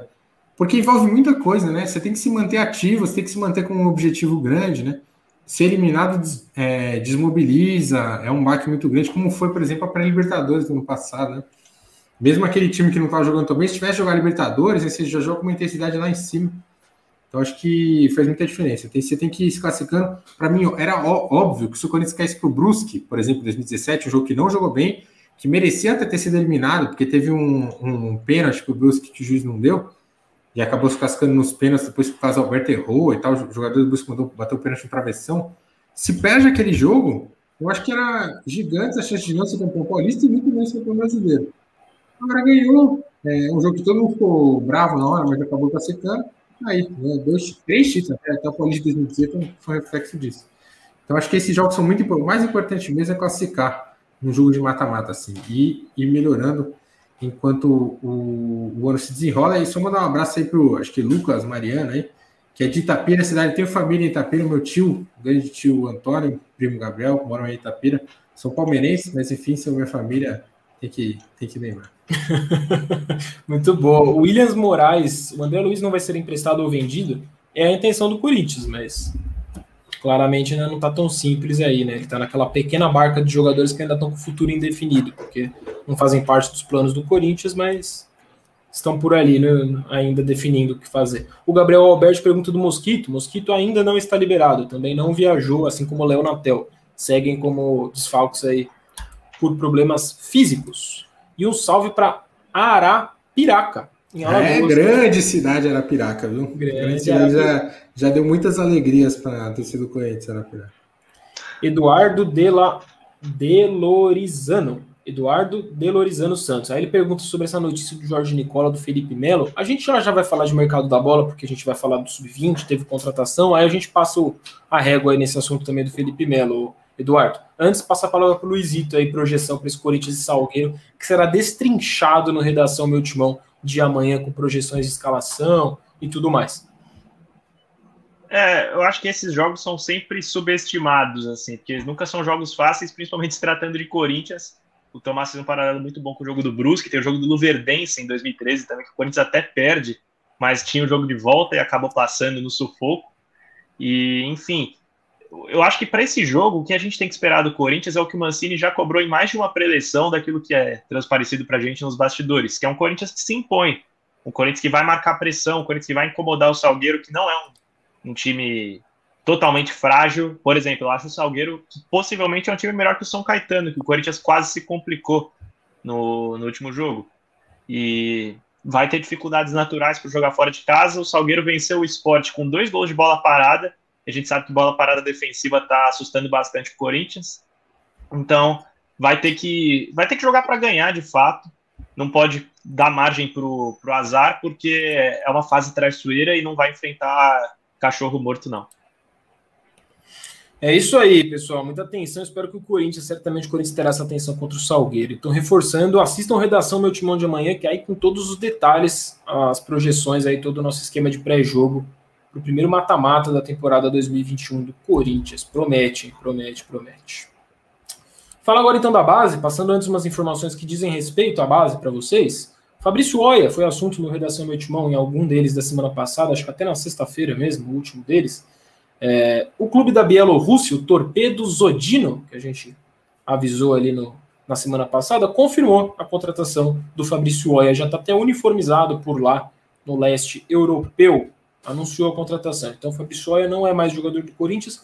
O Corinthians e o Torpedo Zodino ainda não é, externaram os moldes do negócio, então ainda não tem aquela confirmação se vai ser emprestado até o fim do contrato, se o time pagou algum valor pela liberação, se o Corinthians fica com algum percentual. A gente vai informando isso para vocês conforme o Corinthians divulgar ou a gente for descobrindo, tá? Mas a saída do Fabrício está confirmada.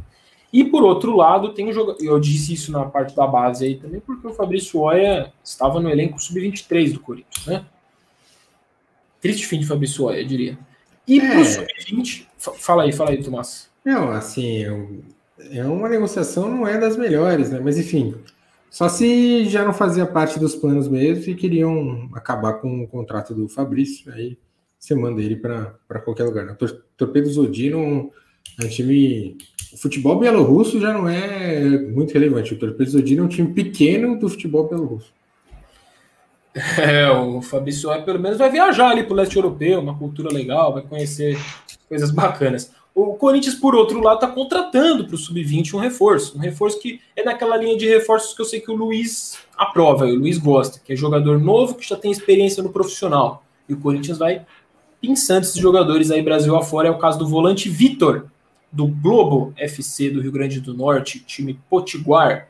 O Vitor tem apenas 18 anos, e foi volante do time principal do Globo na Série D do Campeonato Brasileiro do ano passado. Informação publicada em primeira mão pelo portal Globoesporte.com. A apuração do meu timão é de que o negócio ainda não está fechado por questões burocráticas, mas tudo leva a crer que ele vai se reforçar o sub-20 do Corinthians. Sub-20 esse do Corinthians passa vergonha, né? No começo de temporada 2021. Aí eu falo, ah, vai reforçar o sub-20 do Corinthians do técnico aí já travei, porque o Corinthians não tem um técnico, ele tem um dirigente improvisado como técnico. O Márcio Bittencourt era dirigente nas categorias de base do Corinthians. Aí o Corinthians manda o Coelho embora há mais de um mês e tá lá o dirigente. É como se você imaginasse o, o Alessandro, ex-jogador, dirigente, ah, vai ser improvisado ali como técnico do Corinthians. Isso já dura mais de 40 dias.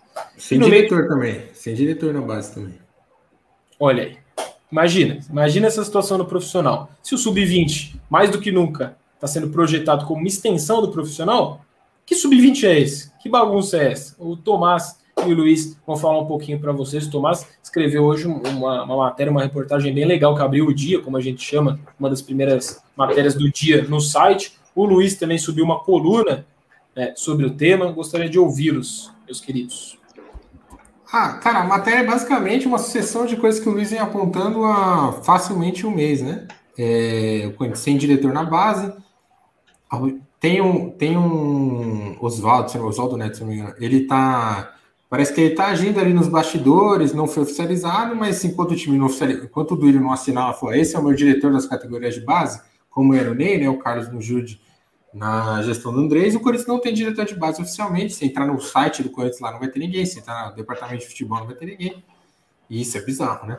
E o Márcio, cara, o Corinthians apresentou como acho que um interino, não sei se para se livrar de críticas, né? Pô, vai botar um cara do nada lá para ser técnico? Não, é interino, é só por um tempo. Então aí é, pagou o preço com isso, foi é o único grande eliminar, a maioria dos grandes atropelou, não. O Botafogo meteu 8 a 0 o Vasco meteu 10, o Palmeiras meteu 8. É, o Atlético Mineiro que passou nos pênaltis ali, que foi um pouquinho mais complicado, mas passou.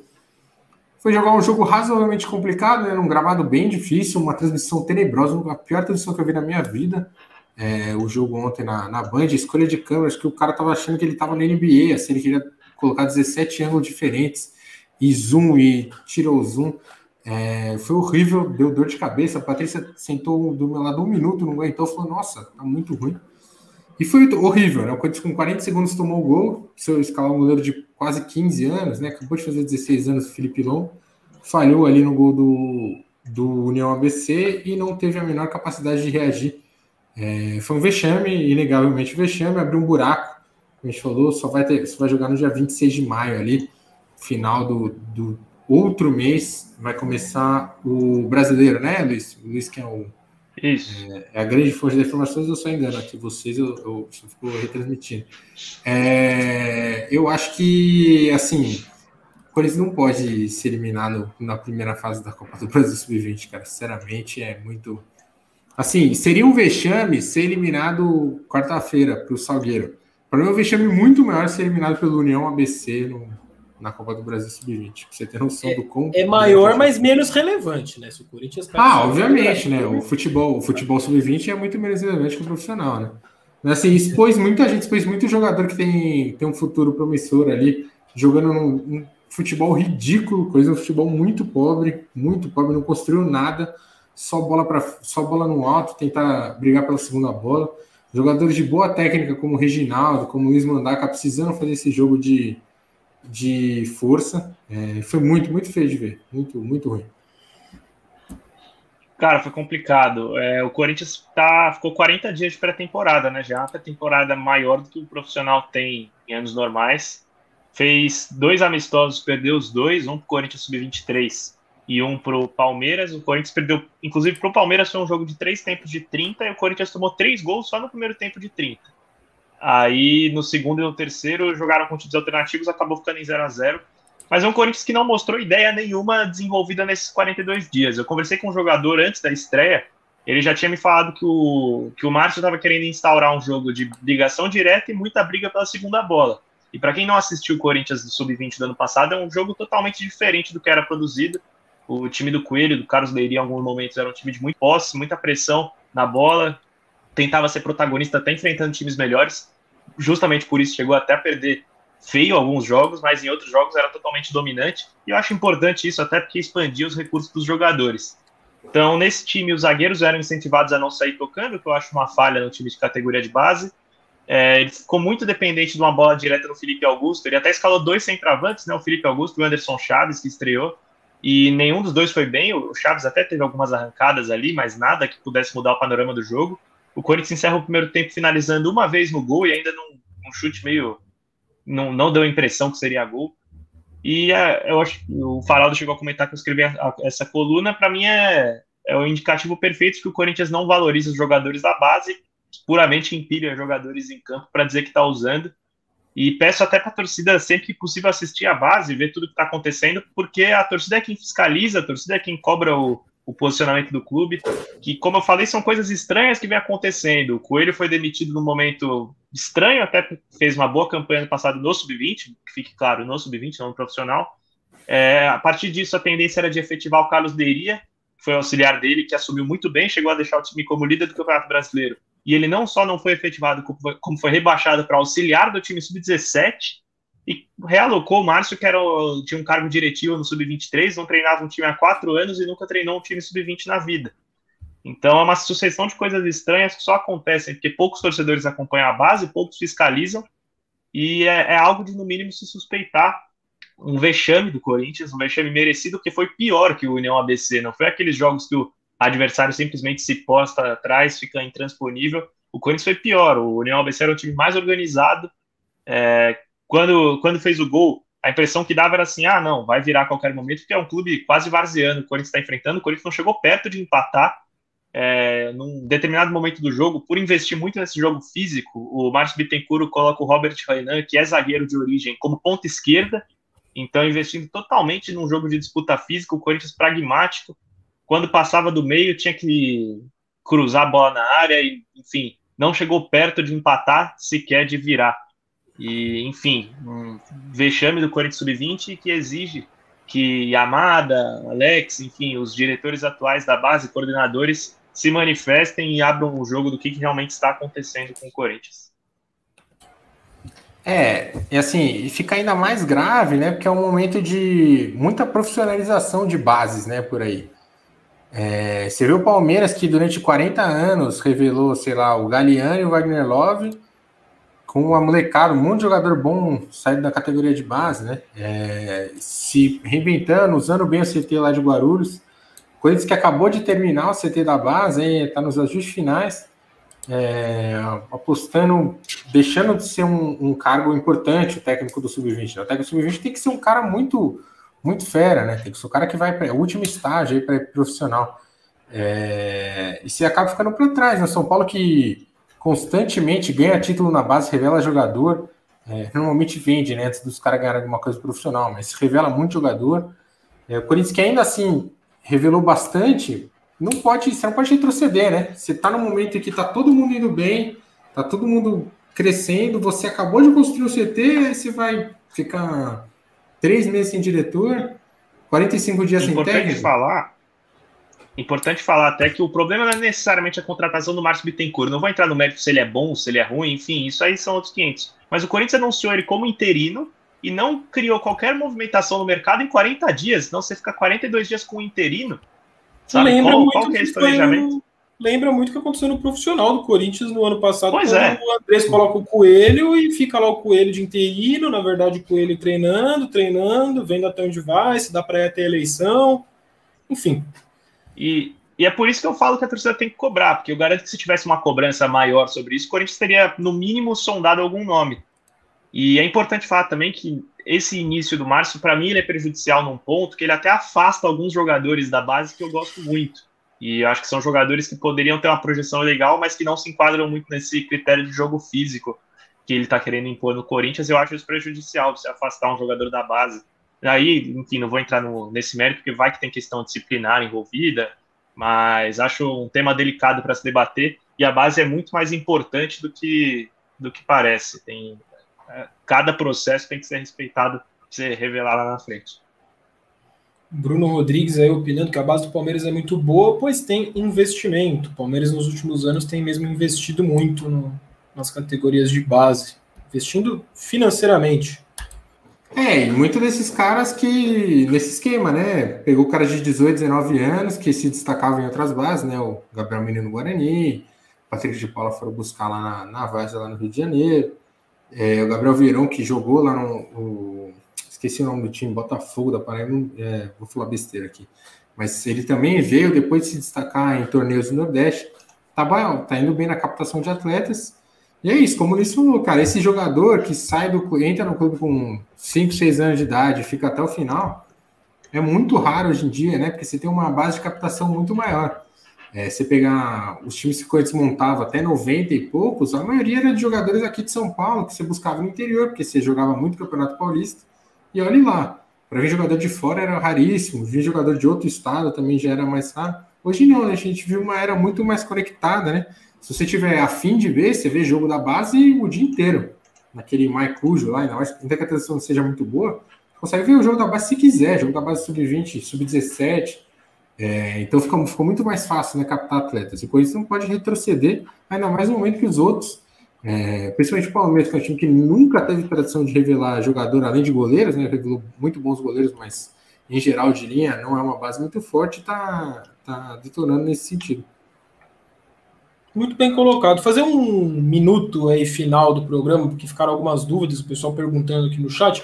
Um minutinho para a gente responder o que der aqui de, de, perguntas. Então a gente vai ser bem breve na, na, nas respostas. Depois vai subir uma última homenagem aqui na nossa live de hoje ao Gilmar Fubá e encerraremos o Redação Meu Timão de hoje. Respondendo já do Moisés Leste, de quase todo mundo no chat. Felipe Melo no Corinthians.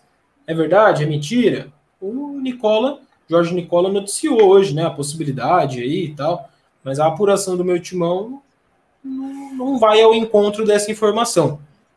A informação do meu timão é de que não. O Corinthians não procura o Felipe Melo. O Corinthians não quer o Felipe Melo, na minha opinião, até por motivos óbvios, né?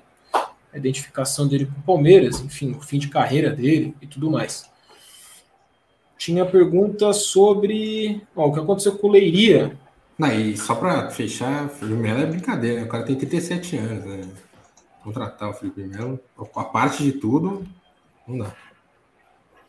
O que aconteceu com o Leiria? O Luizito explicou aí, né? Quer dar um tapa, Luizito? É, explicar eu não vou saber explicar direito, eu posso falar o que aconteceu. Ele, ele foi rebaixado para auxiliar do Gustavo Almeida no time sub-17 vai pegar a comissão nesse ano. É isso. O Felipe também ah, deixou uma para você, hein? Só para ficar, o pessoal vai falar, não, eu acho que o é um bom jogador, um bom volante tal, mas se contratar um jogador de 37 anos, vai totalmente de encontro a qualquer é. filosofia, né? Quem contrata e um possivelmente muito caro. Né?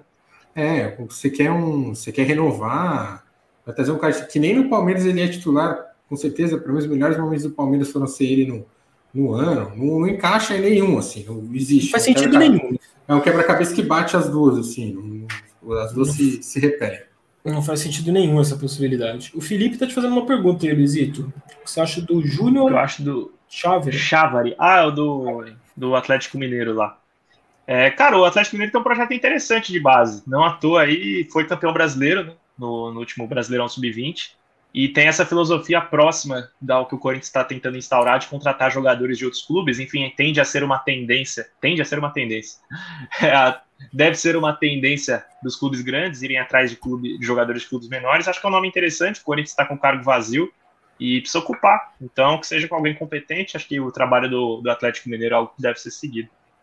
Ah, fake news, o cara tá de brincadeira. Os caras treinam é. lá, todo mundo, todo mundo treina, o estádio tá pronto, a entrada tá pronta, todo mundo vai lá todo dia. E, enfim, obviamente não tá finalizado, como eu falei. É, eu entendo o ponto do Henrique. De fato, é muito feio o Corinthians estar há quase uma década para construir um CT da base e ainda não ter terminado. Mas na prática, os jogadores Concordo. estão treinando lá, enfim. É, é, é, por aí, Henrique. Só que não tem nada a ver com o fato dos caras treinarem e utilizarem o CT da base. É isso. Vamos então prestar aqui a última. Aliás, mentira, teve uma pergunta, eu não vou deixar sem responder. Até porque a resposta é meio simples. O Arthurzinho, BR, tinha outras pessoas perguntando a mesma coisa. Se o Mancini cai, se o Corinthians perder para o Salgueiro. Não. Não, eu não entendo essa sanha para. Ah, vai cair se perder? Não sei. Eu imagino que é, não. Assim, não, a gente não pode cravar, mas não há hoje nenhum movimento interno no Corinthians pela saída do Mancini. Nada então não existe levantar essa possibilidade, entende? Sei lá. É leviano seria a gente falar. Muito, não pode, né? Não pode partir da gente e especular sobre o emprego do cara. É isso. Então a nossa última homenagem hoje ao Gilmar Fubá, quem chegou agora, perdeu o comecinho do programa, eu convido vocês de coração a irem para o primeiro bloco do programa. A gente falou bastante sobre o Gilmar Fubá, que nos deixou hoje, dia 15 de março de 2021, com 45 anos de idade. Muito novo, muito novo, bicampeão brasileiro, campeão mundial, campeão paulista pelo Corinthians, o ex-volante Gilmar Fubá. E um dos melhores contadores de histórias aí, que nos alegrava falando sobre Corinthians, em qualquer vídeo, qualquer coisa que você via dele, qualquer texto, entrevista. E os torcedores resgataram nas redes sociais, acredito eu, do próprio Gilmar Fubá, é, alguns vídeos né, ao longo do dia de hoje. A gente publicou um compilado aqui no canal do Meu Timão, depois aqui do Redação Meu Timão, também convido vocês a assistirem esse vídeo. Foi publicado, acho que o último vídeo, um dos mais recentes. Se não foi ele, foi o vídeo do, da, da recepção ao ônibus lá em Juazeiro do Norte, mas aí depois foi esse. Então tá ali, foi agora de noite, a gente publicou aqui no canal do Meu Timão. E a gente separou um desses vídeos para encerrar o Redação Meu Timão de hoje, um vídeo que os torcedores aí foram resgatar nas redes sociais do, do Gilmar Fubá. E é com ele que a gente se despede no dia de hoje de vocês. Bom dia, amados amigos. Mais uma vez estou aqui de manhã fazendo aquela corridinha básica. Mas eu vim aqui para desejar um, uma ótima sexta-feira, um excelente fim de semana. Sempre lembrando, vamos amar, amar o próximo, amar as pessoas, deixar de, eh, de indiferença de lado, as mágoas e amar o próximo. Amar quem a gente ama é fácil. Quero ver se amar quem te odeia, quem magoou você, que fez alguma coisa. Entendeu? Mas sempre lembrando, vamos fazer a nossa parte, né? Eu estou fazendo a minha, faça a sua. Deus abençoe.